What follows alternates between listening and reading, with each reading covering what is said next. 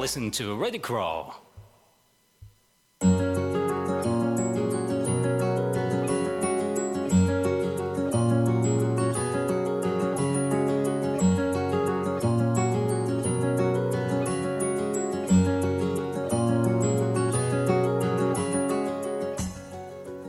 体の広場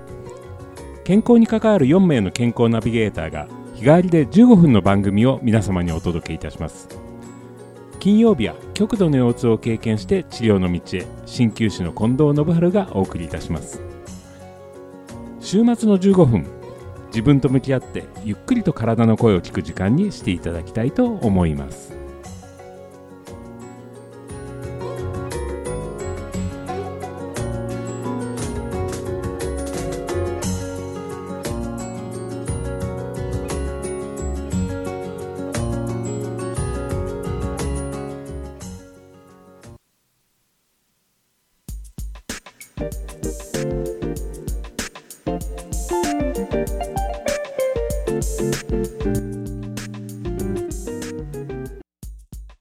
はい。改めましておはようございます。萩木牛の近藤です、えーやはりですねこうやって音声ファイル音声として皆さんにお伝えするということで言葉それから喋ることそういうことを東洋学的な健康とも絡めながらもう一度取り上げてみようと思っております。今日はですねマイクに乗る美声が評判のリフレクソロジストの原さんにお越しいただきましたよろしくお願いします素晴らしいご紹介ありがとうございます。はいおはようございます。あのやる気になります。いえあの本当にこう録音したものを聞いてみると原さんの声っていうのは非常に耳に馴染むというか通りがいいですねうございます。マイクを通してもあまり変わらないというか、はいあそうですかそれで思わずあなんかトレーニングをお受けになったことはありますか？なんてね。さっきねはい。聞かれたんですけおれど、聞きしてしまったぐらいなんですけど。ね、全くないんですよ。そういったトレーニングを受けたりとか。うんはい。はい。そうなんです。ただなんかこう周りの人から言われるのが変わったのがねちょっとお子さんをお産みになってからとかね。不思議不思議なことで、あの本当に出産してから、はあの同じうん。同じ、あそうだったねみたいな、そううんそうそう出産してから、はい。あの本当にいい声だねっていうふうに言われたのは、はい。え原さんアナウンサーやってるんですか？っていうふうに同じ病室のママさんから言われたのそれが初めてで私声いいわけ？みたいなあ感じだーったんですよ、ね、あじゃあもうお産みになった直後とかの話ですか？それは直後の話です。でもそれ、まあ、高校の時にねあのちょっと英語劇部みたいなので一応あのこう声を出すあのはやってたんですけどでも声がいいっていうのはあの時言われなかったな。なんだろうね。やっぱりなんか愛情注ぐ対象は大きいんですかね。大きいんですかね。なんか本当にわかるででしょうかそれはある気がしますけどそうやねっぱ。り子供じゃ旦那じゃなくて子供なんだなみたいないやもう私は猫に対してはなんかいい声で接してるような気しますよ。とっても。の動画見てるとよくわかります。はいはい、猫ちゃんの猫の先生の動画すごい大人気ですもんね。はい SNS で。そうなんですね。なんかあのなんか変わってしまいますね。そうですよね。なんでしょうね。やっぱりあの環境によって変わってくるっていうのもありますし、はあとはなんだろう。あの体質とか気質はいそうですにね。人生の中でやっぱりいろいろ変わっていくじゃないですかすね。なんかそれもぱり影響はあるのかなっていう感じはしますけれどもね。あの、はいそれ人生の中で変わるっていうことが今出産などはこうプラスの表面というふうに言えるかもしれませんけれども、え今度逆にストレスがかかったりえとか何かしらの消耗がある時にもまたはい声っていうのは影響の出る場所だったりしますよね。ね。そうですよねあのスト。レスがかかってる人の声っはい。ていうのはやっぱり影響があったりだとか。そうですね、あのうちの主人がちょっと例えばちょっと、まあ、一つの例なんですけれども、やっぱりすっごいあの夜中うなるんですよね。うなるうおうおみたいな感じで、はいうなる声を出すっていう時があって、はい。で私もまあ東洋学ちょっと少しだけ触りを勉強させてもらった時に、あこれってジーンなんだなっていうかなりあの深いところまでストレスを受けてるっていうことなんでしょうね。はい。そういうことだと思いますね。はい。だからそれも長期にわたってある程度深いところに入り込むとそういうような形になるってで。もあれは声を出した方がいいんですか？あのどうなんでしょう？か、ね、寝てる間で止めることができないっていうこともありますし、はい。それによってこう発散されてるものもあるっていう面もあります。すねすよね。だそれがどんな場合もいい悪いではなくて中央を目指すのが東洋医学なんですけれどもそれが長期にわたれば当然消耗してくるということになりますからどこかのタイミングで手当ては必要ということになりますね。はいあの私、大学時代合宿場で過ごしてましたけど、はい。まあ、アメリカンフットボールという体当たりを繰り返すスポーツでしたので、はいはい。意外と夜になるとすすり泣く声とか聞こえるんですよね。あそういうあの感じなの？本当なんかもうからあ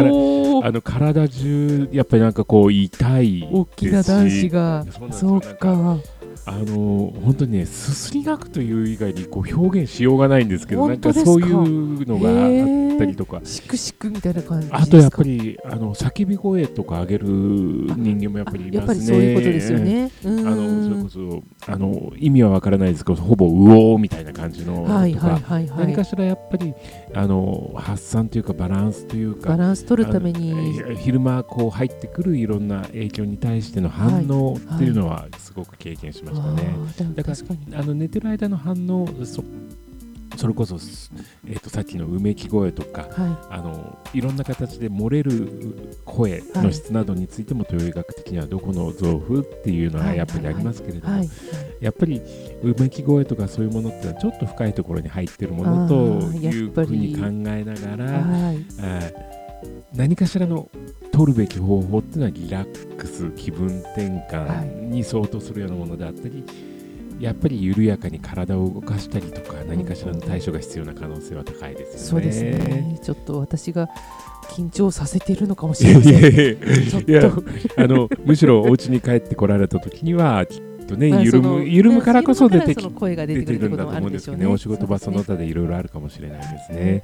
あの今日はですねちょっとそういう東洋医学的な声の質ですとか、はい。それと、えー全般にそういう声に反応が出てくる時のおケアの仕方などを簡単なにできるものを中心にお伝えできたらなと思います。私も学んで家族でやってみたいと思います。はい、よろしくお願いいたします。今日ははいありがとうございました。はいよろしくお願いいたします。先ほどのうめき声っていうのは非常にその腎気腎臓の腎を当てますけれどももともとこう生命現象の根本に相当するようなところが傷んでいるという一つのサインとして非常にあの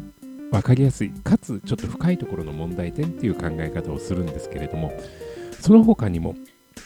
えー、東洋医学的には声の質あの原さんのとてもこうちょっと高音で澄んだ声っていう話がありましたけれども澄んだ声そうですね。それであの言葉も明瞭ですからそういうのは一つのこう語行のバランスがいい状態っていうふうに捉えることができます。それに対して何かしら、先ほどの人気っていうお話をいたしましたけれどもエネルギーが足りなくなったり消耗したり何かしらストレスがかかっている場合の声というのは、えーもう少しバランスが崩れてくるうものになります、え5行でいきますと,、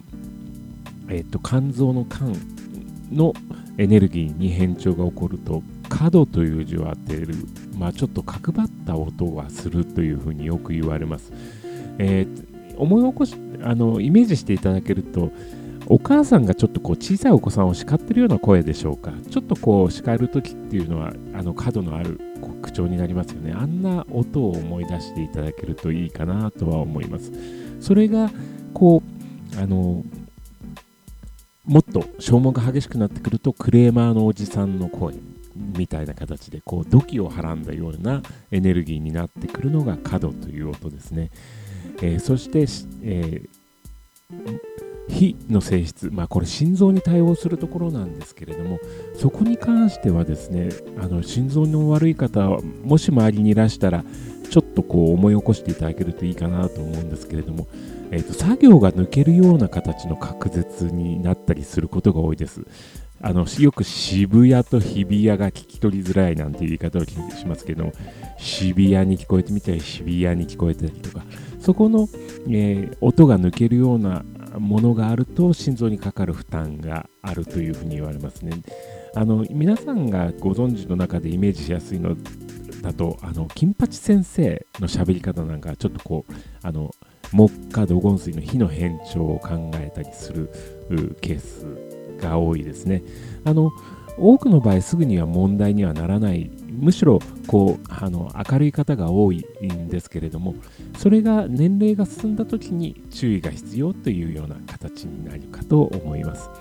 そして、えーど土の変変調があるような場合っていうのは文字通り土のように重い声。私もどちらかというとちょっと重い方ではあるんですけれども、